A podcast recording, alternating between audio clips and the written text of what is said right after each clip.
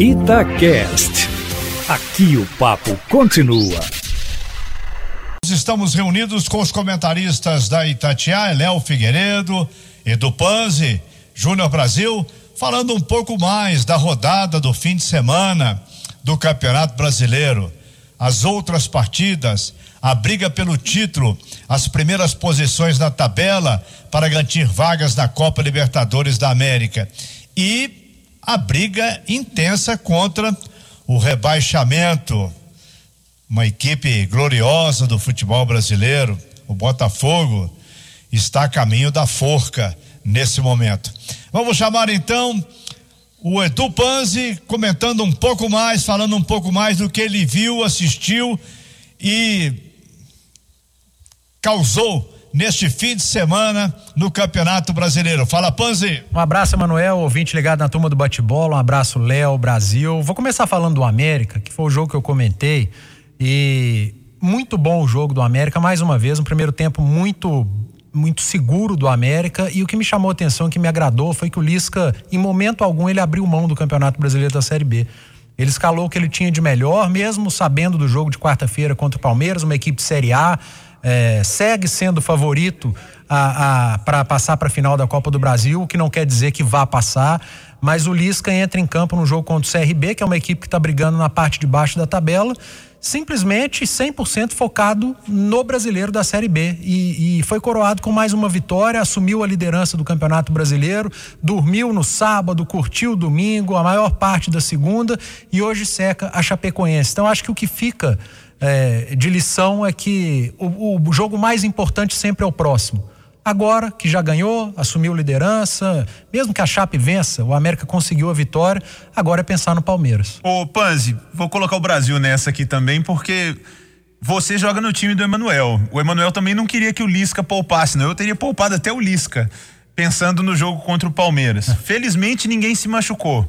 Agora, ô Júnior, o Panzi acabou de dizer que o América é favorito contra o Palmeiras? Não, o Palmeiras é favorito. Ah, então é porque eu assustei. Mas o que não quer dizer nada, porque Também acho. lá foi um a um. E acho que, inclusive, traz o jogo ao Brasil. E você vai comentar o jogo na quarta-feira, né? Sim. É, sobreviveu ao mais difícil, que era o jogo em São Paulo, trazer um bom resultado, porque aqui o América, além de jogar no seu estádio, não tem torcida, né? Isso não faz tanta diferença, mas o América traz um resultado e ele sabe o que fazer. Porque lá o Palmeiras está contra. Se o América voltasse com um 3 a 1 e tal, era muito complicado.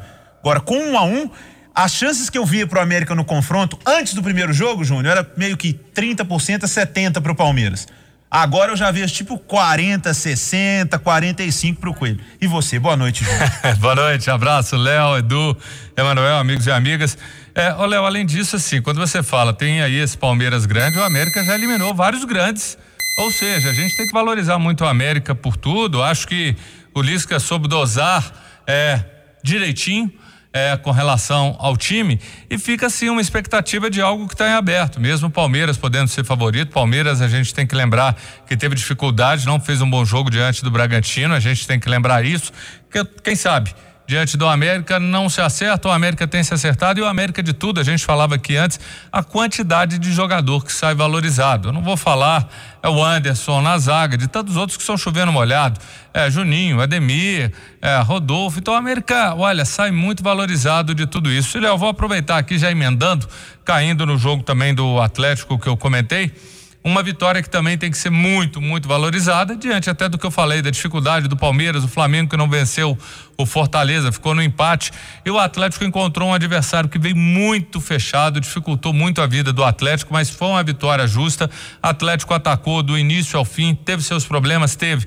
É, o meio embolou um pouquinho, o Caleb acabou saindo, o meio com o Zarate não deu aquela liga, não deu a criação, mas foi um Atlético que tem um Queno com muita qualidade, tem um Savarino que, inclusive, durante o jogo, às vezes parece que ele é esquecido, tem que ser mais lembrado. É, problema do Atlético foi o Guga, que foi uma avenida, foi um problema, tem falta sido, cobertura, né? tem sido. E o Curitiba com o Giovanni Augusto incomodou por ali. Foi um primeiro tempo do Atlético. No segundo tempo, quando vem aquela pintura, aquele quadro, aquela obra-prima De quem, hein, Léo? Johan. Ah, tá aí. Nunca criticamos. Todo mundo, né?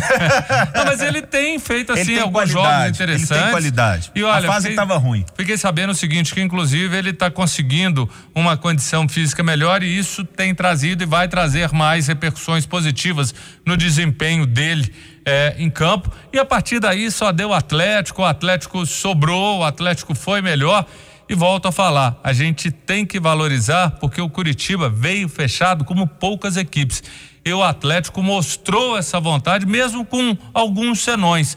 E o Atlético está na briga. A gente tem que entender isso. O Atlético está na briga, então toda vitória tem que ser muito valorizada, Léo. É, e esse gol do Johan, ô Panzi, eu falo isso aqui, já falei várias vezes no plantão da cidade, no meu comentário, que se o Atlético vai buscar um 10, vai buscar um centroavante, tem que trazer craque. Porque bons jogadores, o Galo tem um tanto. O Johan jogaria na maioria dos times aí do futebol brasileiro, o Natan jogaria, o Alan Franco jogaria, o Atlético tem um monte de bons jogadores. Atacante, então, o Sacha fez gol, tem Diego Tardelli, tem o Vargas que é o titular, tem Marrone. Se for pra trazer jogador pra próxima temporada, tem que ser cara assim, primeiro, nível AAA.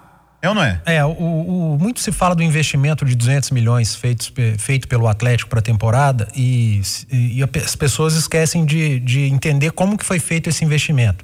São muitos jogadores jovens que ainda não tinham despontado para o futebol mundial. O Zaratio era conhecido ali na Argentina, o Alan Franco estava despontando no, no- no Equador e por aí vai. Marrone despontando no Vasco e foi um investimento para ser colhido lá na frente, inclusive financeiramente porque são jogadores jovens e com mercado, com perfil de mercado. Para a temporada que vem, eu concordo. Você faz menos contratações, só que em jogadores mais prontos. Você investe ao invés de investir para colher frutos financeiros lá na frente, você investe em mais qualidade técnica para ser campeão. Como o Flamengo fez. Claro que o Atlético não vai, não tem o poder que o Flamengo teve para trazer Felipe Luiz, Rafinha, Diego Alves. Mas trouxe um Keno. Sim, né? é, que, que não estão no mesmo patamar desses É, mas eu tô falando citei. assim, já a realidade. que são prontos. e... O Vargas, que chegou É. há pouco, e só rapidamente sair em defesa do Guga, talvez o problema não seja o Guga. E sim a função que é proposta para ele em campo. Porque quando o Arana, que é lateral, se manda e afunila para o meio, ele tem cobertura do Alonso. Quando o Guga se manda e afunila pelo meio, a cobertura geralmente é do zagueiro mais lento do Atlético, o Hever. Eu concordo bem com isso, porque quando o Guga e Arana jogam como laterais, laterais mesmo. O que é raro, né? O que é raro, o Guga não se atrapalha. Mas o Guga precisa ter um pouco a noção de quando ele vai observar, ter esse time, porque às vezes ele vai numa hora que não é legal, que está desprotegido e aí fica aquela avenida. Então cabe, eu sempre tenho falado, precisa do auxílio, a marcação, mas o jogador tem que ter esse feeling também, porque ele não pode ir a todo momento sabendo que ele não vai conseguir se tiver um encaixe, ainda mais com um jogador veloz como foi o Giovani. E amanhã tem o Cruzeiro, que já não joga suas fichas para subir, isso é uma realidade, mas ainda precisa pontuar para não passar nenhum sufoco na reta final. O que você espera que o Filipão possa realmente mudar o time? Colocar o Giovani amanhã? Espero do fundo do meu coração, Léo. É porque não dá mais para jogar com, com os três volantes. O Filipão fala que não são três volantes. O Machado joga como meia. Pelo menos tenta, mas não consegue. É, eu não tiraria o Machado. A minha opção para sair seria Adriano ou Jadson Silva, porque o Machado tem a qualidade da bola parada, que tem sido fundamental para o Cruzeiro. E entre Giovani e Regis, vai depender muito da parte física. É, eu escolheria o Giovani, mas não sei como está fisicamente. E lembrando, esses três volantes, entre aspas, mataram o futebol do Ayrton. Desde que o Filipão começou a jogar com essa trinca no meio, o Ayrton desapareceu. Então é preciso um cara articulador, pensador, com mais qualidade, para tentar recuperar o futebol do Ayrton, que também, no bom momento dele, estava decidindo jogos a favor do Cruzeiro. Pra gente arrematar aqui, Júnior, até para saber a opinião do Emanuel, Cruzeiro vai jogar com o Cuiabá e de forma assustadora a gente vê um time do Cuiabá melhor que o Cruzeiro, Júnior, amanhã. melhor que o Cruzeiro, mas dando suas derrapadas também. Então o Cruzeiro tem que aproveitar, tem que se impor. A gente tem falado isso direto. Acho que tem que começar com o Giovani para consolidar um resultado e depois segurar, fazer aquilo que às vezes o time não tem conseguido. Ele começa a jogar depois que a casa caiu. Não, o Cruzeiro tem que começar a construir, depois fecha. Acho o Machado também importante, mas precisa um pouco de luz no meio de campo, organização, criatividade. Aquele cara que possa fazer um passe diferente, abrir uma jogada e por tudo que ele mostrou, Giovani, ele pode ser um pouquinho essa luz. Acho que o Cruzeiro tem condição de obter um bom resultado, a missão é difícil, mas aquilo que a gente vem falando é direto, jogo a jogo essa do Cruzeiro. E precisa fazer mais uns pontinhos, né, Manuel, para ficar livre mesmo. A missão do Filipão ainda não foi totalmente cumprida, não. Ô, ô Léo Figueiredo, para com isso. Semana do centenário do Cruzeiro, você vem com essa que Cuiabá é, é favorito, é melhor do que o Cruzeiro. Olha a tabela, chefe.